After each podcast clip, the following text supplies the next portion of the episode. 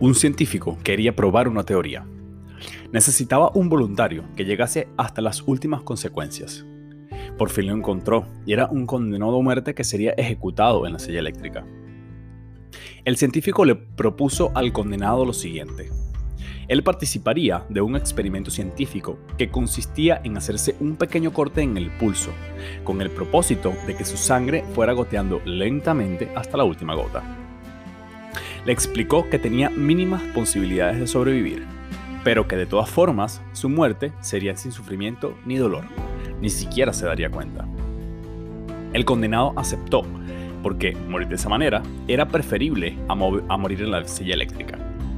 Lo colocaron en una camilla y ataron su cuerpo para que no pudiera moverse. A continuación, le hicieron un pequeño corte en la muñeca y colocaron debajo de su brazo una pequeña vasija de aluminio. El corte fue superficial, solo sus primeras capas de piel, pero fue lo suficiente para que él creyera que realmente le habían cortado las venas.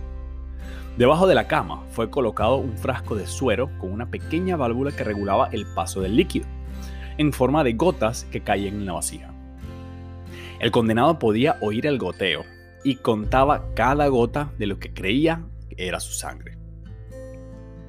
El científico, sin que el condenado lo viera, Iba cerrando la válvula para que el goteo disminuyera con la intención de que pensara que su sangre se iba terminando.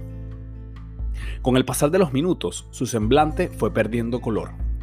Su ritmo cardíaco se aceleraba y le hacía perder aire a sus pulmones. Cuando la desesperación llegó a su punto máximo, el científico cerró por completo la válvula y entonces el condenado tuvo un paro cardíaco y murió. El científico consiguió probar que la mente humana cumple estrictamente todo lo que percibe y que el individuo lo acepta, sea positivo o negativo, actuando sobre toda nuestra parte psíquica y orgánica. Siempre he pensado que la mente no tiene límites, cuando se engaña a ella misma.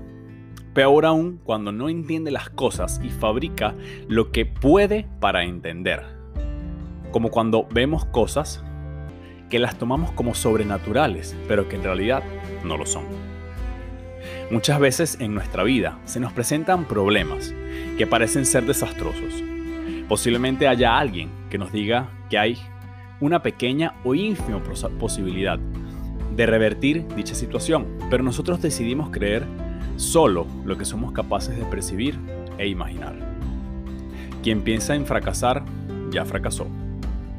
Quien piensa en ganar lleva un paso adelante.